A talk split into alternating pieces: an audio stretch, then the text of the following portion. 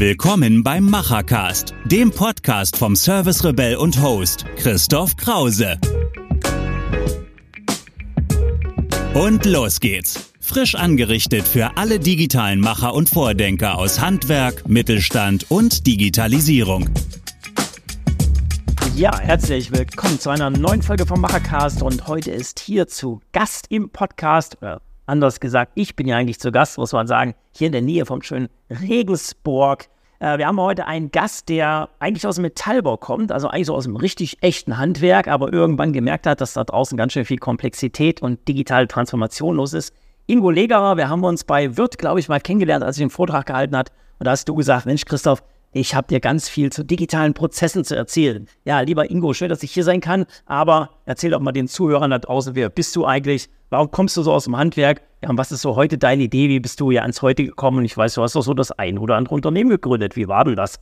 Ja, Christoph, grüß dich. Ähm, ja, äh, ich habe dich bei Wirt gesehen, ähm, komme aus dem traditionellen Metallbau, Ausbildung aber als technischer Zeichner.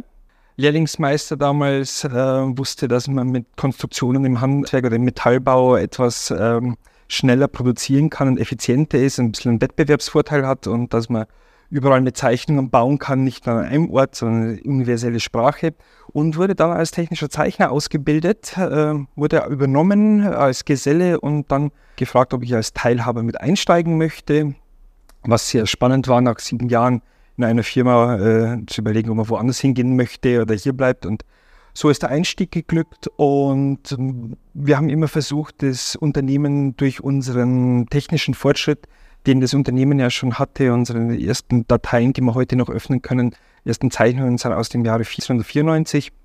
Und diesen, diesen digitalen Fortschritt, den wir hatten, wollten wir einfach weitertreiben und haben gesehen, okay, wenn man den Laden effizient aufbaut, äh, die Prozesse effizient, schlank hält, äh, die Kommunikation auf einem hohen Level äh, hält, dann kann man ähm, die eine oder andere Minute oder Stunde sogar rausholen und haben das weiter verbessert, verbessert, verbessert, bis wir heute da angekommen sind, wo wir sind, mit einem komplett digitalen, papierlosen Prozessablauf. Ja, ich hatte ein Bild in meiner Kino, das zeige ich immer ja einen Desktop, der voll gemüllt ist mit ganz, ganz vielen Dateien, so wie das ganz, ganz viele Handwerker da draußen ja kennen. Was sind denn so deine Erfahrungen mit dem Handwerk da draußen? Ihr arbeitet ja für viele Metallbauer zum Beispiel.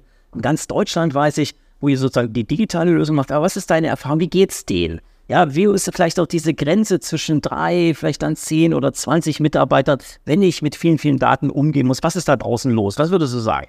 Es herrscht Guerillakrieg, wenn man das so mitbekommt. Ich, ich bin jetzt dieses Jahr 40 Jahre alt worden und beschäftige mich seit meinem zehnten Lebensjahr mit Computern, was damals so gab, angefangen vom Mr. X, wo man Basic programmieren konnte, äh, zum ersten äh, nach 486er mit Windows 95 und dann die ganze Evolution der Computer mitgemacht, äh, keine fertigen Rechner gekauft, sondern alles selber gebaut. Und dann geben wir in, in, ins freie Handwerk heraus oder den deutschen Mittelstand raus und sieht, wie da mit Daten gehandelt wird oder mit Computer umgegangen wird. Und dann sieht man schon das eine oder andere, wo doch äh, eine, ein, ein, ein, großes Optimierungspotenzial da ist, aber die Leute wissen nicht, wie es geht und es ist heute auch keiner da, der dich an die Hand nimmt und zeigt dir, wie es geht. Wir machen die Erfahrungen, die Leute kommen, sehen das und sagen, boah, das ist geil, genau das hatte ich im Kopf.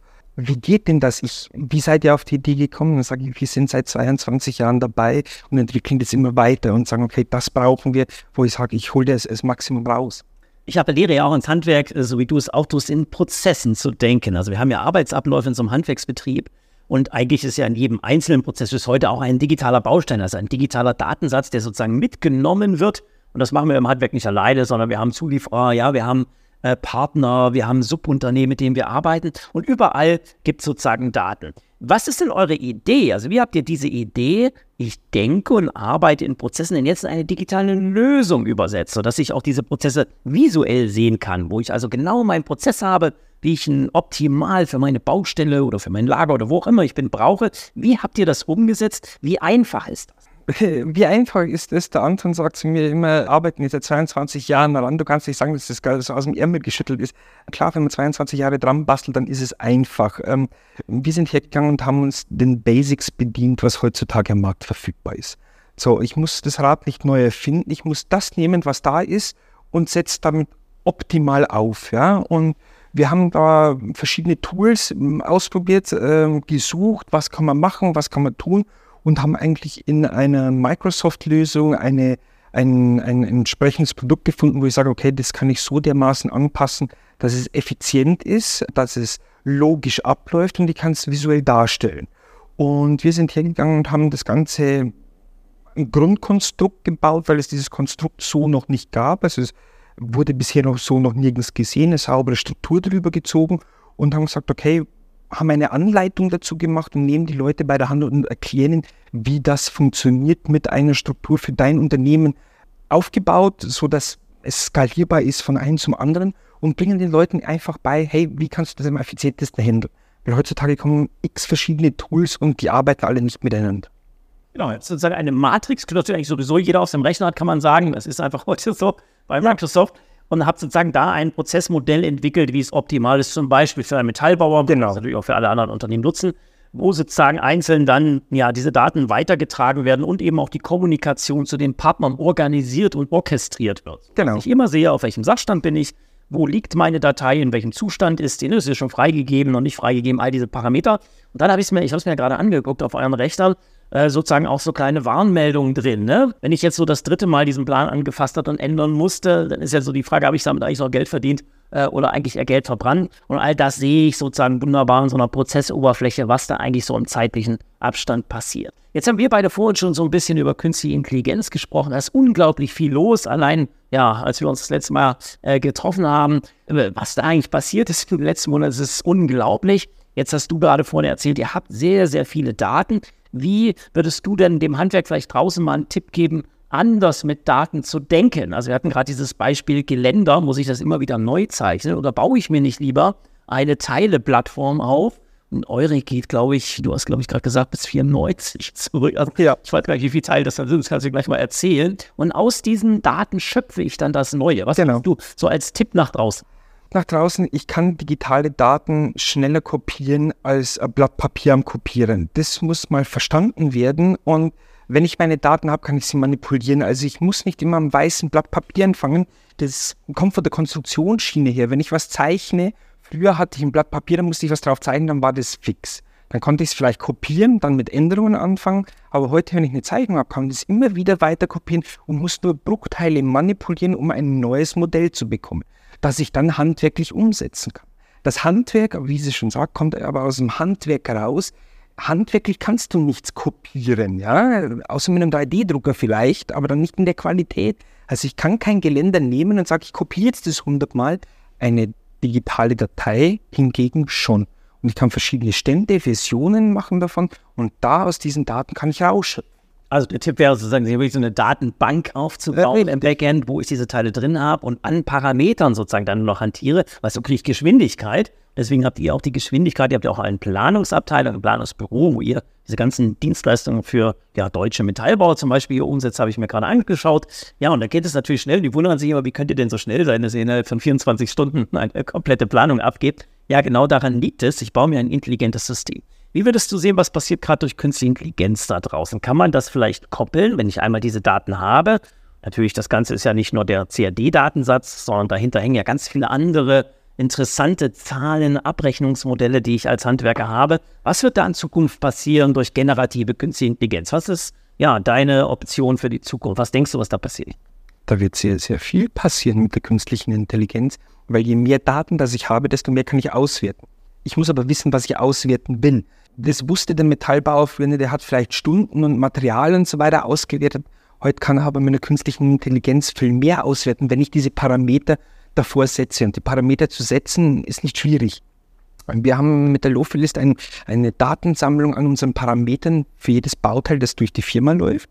Und anhand von diesen Parametern könnte ich eine künstliche Intelligenz mit diesem Datensatz füttern und sagen, gib mir den Monat mit dem höchsten Montagepeak, sagt mir, welcher Auftrag hat die höchsten Pulverbeschichtungskosten gehabt und sagt mir, welcher Auftrag hat die höchsten Zeichnerstunden auf verschiedene Produkte gehabt, dass ich effizient filtern kann, um zu Schluss zu wissen, aus meinen Daten, mit was verdiene ich überhaupt ein Geld. Also Nachkalkulation.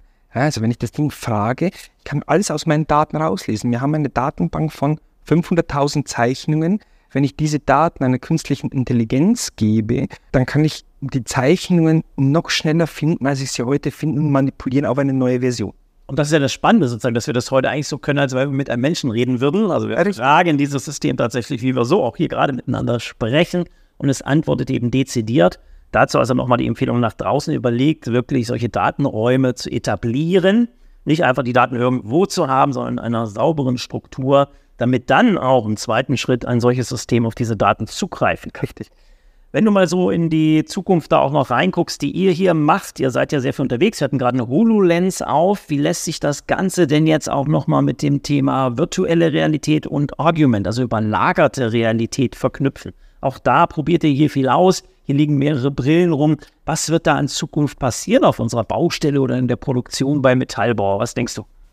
Nun ist es ja so, ähm, wir haben ein, ein erschlagendes Thema überall. Wir haben den Fachkräftemangel. Du musst heute Leute schulen, du musst ihnen verschiedene Dinge beibringen.